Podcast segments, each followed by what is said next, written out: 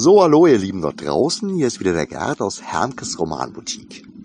Heute ist Freitag, der 9. Oktober 2020 und ihr hört heute den ersten Beitrag aus der vierten Staffel von Gerds Garstkem Geblubber. Ich habe es beim letzten Mal bereits angekündigt, diese vierte Staffel wird sich mit der Geschichte des Ladens beschäftigen.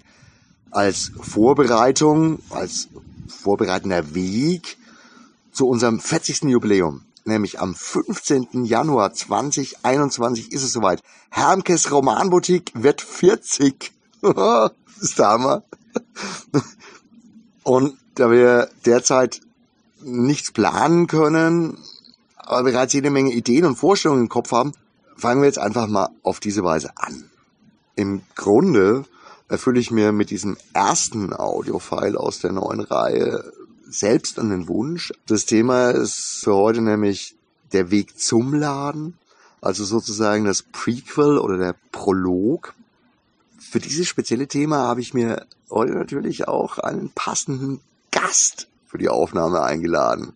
Und wer könnte besser, fundierter die Frage nach dem Weg beantworten als Hermke höchstpersönlich. Deshalb sind wir heute wieder mal zu zweit ich halte mich zurück und stelle einfach nur ein paar Fragen.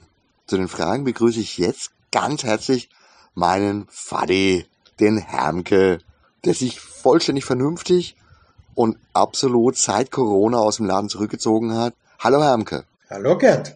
Das ist ja herrlich, das ist wunderbar. Schön, dass du auf diese Weise unseren Kunden einen kleinen Gefallen tun kannst. Ich selbst bin total neugierig auf einige deiner Antworten, denn ganz echt, Geheimnisse sind auch mir bis heute so ein bisschen verborgen geblieben oder nicht ganz klar, obwohl ich ja dabei war, eigentlich immer. Fangen wir doch mal ganz am Anfang an. Ich selbst hatte natürlich unglaublich früh durch dich alle Freiheiten, mich mit dem Thema Fantastik und Comics auseinanderzusetzen. Wie und wann bist du eigentlich mit dem Genre in Kontakt gekommen? Immerhin zu einer Zeit, der Comics und Science Fiction wohl eher na, den Ruf von Schundheften hatten. Ja, das ist sehr erstaunlich. Denn ich bin in einem kleinen Röndorf aufgewachsen in Weißbach, wo es zu der Zeit nach dem Krieg kaum etwas zu lesen gab. Das waren nur Bauern. Die hatten ja nichts zu lesen, ja. Und dann bin ich halt ausgewichen und habe halt alles, was in der Mainpost war, gelesen und auch die Fortsetzungsromane und so weiter. Und den ganzen Scheiß habe ich alles vergessen. Bis auf eine einzige Geschichte. Das war die Scharlachpest von Jack London. Die hat sich mir derart eingeprägt. Das war unglaublich.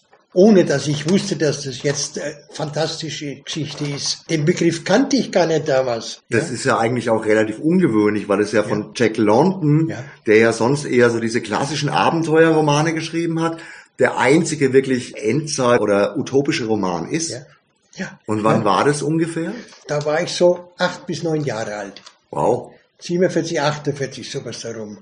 Ja, dann hattest du ja deinen dein Erstkontakt schon echt sehr, sehr früh, ja. ne? Okay. Und wie hast du dich dann mit Material versorgt? Wie ging das dann los? Ja gut, ich kam ja dann an die Schule nach, nach Bad Neustadt, ja. Mhm. Und da gab's ja auch eine Bibliothek. Und da kam ich halt einmal auf Hans Dominik und Jules Verne. Die fand ich ganz interessant, aber es hat mich nicht furchtbar interessiert. War also Karl May war damals wahrscheinlich sogar wichtiger als sowas, ja. Infiziert habe ich mich dann so ungefähr 1962. Da habe ich in einem Second-Hand-Lädle habe ich halt geschaut und da ist mir ein Buch in die Hand gefallen, die Triffids. Und das hat mich angesprochen. Und dann habe ich es gekauft, damals eine D-Mark, und dann habe ich angefangen zu lesen und ich war begeistert.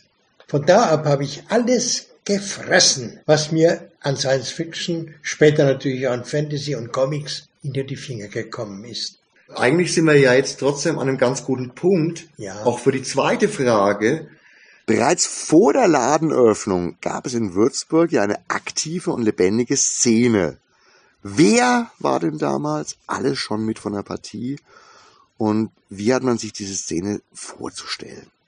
Bei ein paar Events war ich ja damals als dein Sohn, na klar, einfach dabei. Aber ich denke, du kannst da auch ein paar Lücken schließen oder etliche Lücken schließen. Ja gut, also am Anfang meiner Leidenschaft für die Science Fiction kannte ich in Würzburg sonst niemanden. Okay. Ein halbes Jahr lang, der sich für die Science Fiction oder gar für diese Schundhefte interessiert hätte. Einige Monate später lernte ich Michi, Aha. sprich Michael Kunert, kennen, der wesentlich jünger war als ich, aber meine Leidenschaft teilte. Und der Jungspund war viel umtriebiger als ich und bald hat er noch einen dritten Mann aufgestöbert. Roland den Der, Fünfte. Hast nie der Roland, klar, ja. ja, Roland Hetterich. Das war lustig. Das war ein Sammler sondergleichen, aber der hat nichts gelesen. Okay. schon, schon damals. Ja, ja. Dann kurz danach lernten wir einen Studenten kennen, Wolfgang Kehl. Der Arndt Elmer war da dann schon. Würzburg Okay. hat er studiert. Ganz wichtig war für uns aber der Neuzugang von Horst Ilmer aus Reichenberg. Ein blitzgescheiter junger Mann, der vor kurzem den Kurt-Laswitz-Preis als bester Übersetzer bekam für die Übertragung von Die verlorenen Paradiese von Ursula K. Le Guin. Also der Horst schreibt ja auch sehr viel auf unserer Seite und für alle möglichen Magazine, aber dass der so früh da auch schon mit im Bunde war, war mir auch so nicht bewusst. Okay. Den haben wir rauslotsen müssen. Aha. Der wollte nicht raus, der hat sich nicht getraut, rauszugehen. Irgendwie der, der Michi und ich hin und haben mit Engelszungen gesprochen, bis er dann mal doch mal rausgekommen ist. Aber dann war der Bann gebrochen und dann war es ganz normal. Okay. War lustig. Diese Ursula K. Le Guin ist für mich sowieso ja eine der besten, wahrscheinlich sogar die beste Autorin im Reich der Science Fiction.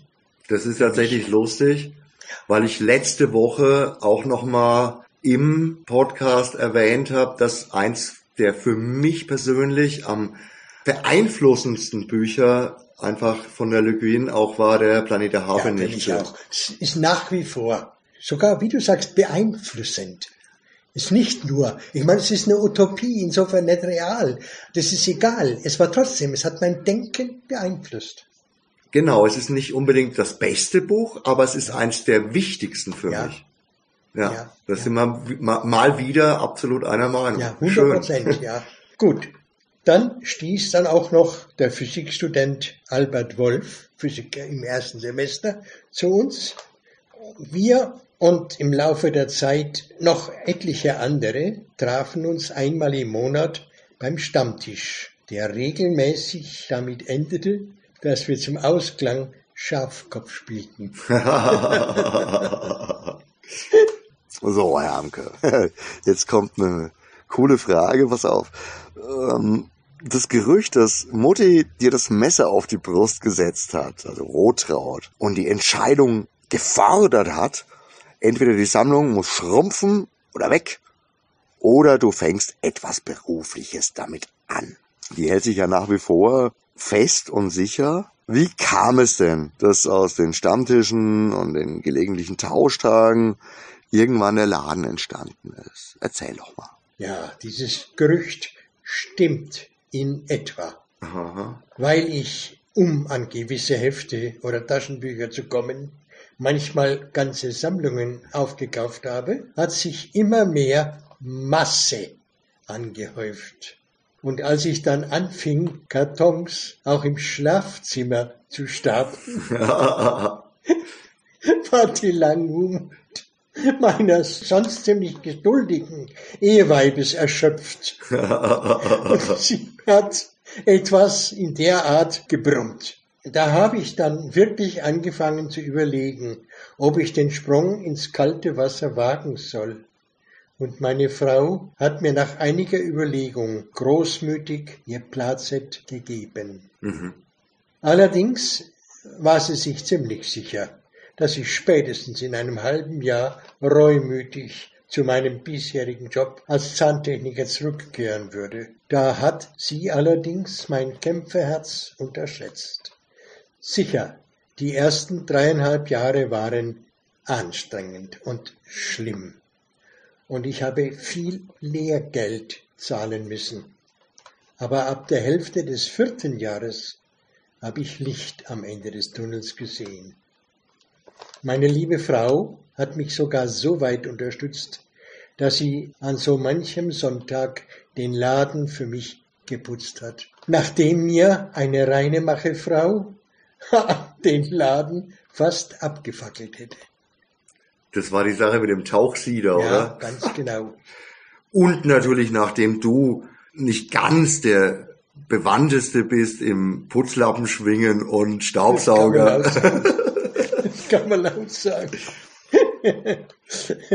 Es gäbe noch viele Episoden zu erzählen von Ladendieben, säumigen Zahlern und so weiter und so fort. Aber ich habe auch sehr viel Hilfe und Freundlichkeit von vielen unserer Kunden erfahren. Und ich kann sogar sagen, dass ich einige Freunde gewonnen habe. Hermke, das war jetzt echt eine, eine tolle Antwort. Aber jetzt, jetzt so gegen Abschluss möchte ich noch eine letzte Frage stellen als Basis für die Geschichte des Ladens. War das, war das wirklich ein erfreulicher Anfang? Ein kleiner Einblick in das davor und schon ein bisschen die Spannung anheizen für die kommenden Folgen. Jetzt nochmal zum Abschluss. Lieber Hanke, gibt es irgendetwas, und ich meine wirklich irgendetwas, ich meine nicht nur eine sachliche fachliche, kompetente Antwort, sondern gibt es irgendetwas, ein wichtiges Buch, ein entscheidendes Erlebnis, eine Anekdote oder auch eine Botschaft, die du hier und heute noch loswerden möchtest? Ja, eine Botschaft habe ich nicht, aber eine Episode hätte ich. Super, herrlich.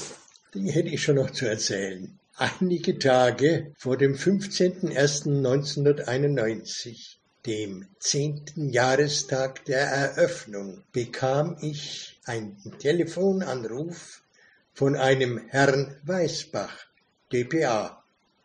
Er fragte an, ob er am Folgetage ein Interview mit mir machen dürfe. dpa kannte ich natürlich als Abkürzung für Deutsche Presseagentur, aber was wollte denn die von mir? Außerdem der Name Weißbach. Hoppla. Aha, Unsere Familie hatte ja sechs Jahre in Weißbach in der Rhön gewohnt und gelebt. Das musste jemand sein, der mich gut kannte und mir einen Streich spielen wollte. Spöttelnd antwortete ich, alles klar, komm nur. Nach längerem Schweigen fragte der vermeintliche Schatzbold, passt es Ihnen morgen um 15 Uhr? Darauf ich, ja, komm nur.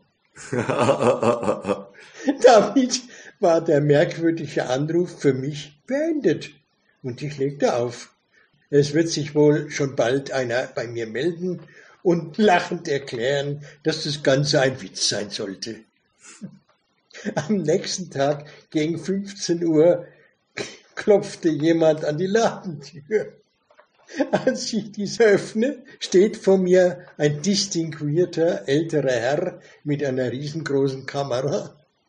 Da hat's bei mir gedämmert und ich weiß nicht, wie weit mein Unterkiefer nach unten gerutscht ist. Leicht irritiert über diesen seltsamen Empfang stellt sich der Besucher vor. Weißbach. Na, ich hab mich dann doch schnell wieder gefangen und wir haben im Anschluss nett miteinander geplaudert. Einige Tage später erschien dann ein positiver Artikel mit einem Foto von mir in allen möglichen Zeitungen. Als dieser selbe Herr Weißbach zum 20. Jahrestag wieder im Laden erschien, erklärte ich ihm die ganze Sachlage. Und Herr Weißbach antwortete nur trocken, na ja, das erklärt so einiges. Dann haben wir beide lang und herzlich miteinander gelacht. Herrlich, herrlich. echt super. Die Geschichte ist doch wirklich gut. Ja, die ist auch echt sensationell. Echt eine schöne Geschichte. Ja. Und genau so eine schöne Geschichte ist doch einfach ein perfekter Abschluss für die erste unserer Hermkes Historie-Folgen. Danke dir, lieber Hermke, dass du dabei warst. Und mir bleibt jetzt eigentlich nur noch zu sagen, für alle da draußen, schön, dass ihr zugehört habt und ciao, arrivederci, euer Gerd, bis zum nächsten Mal.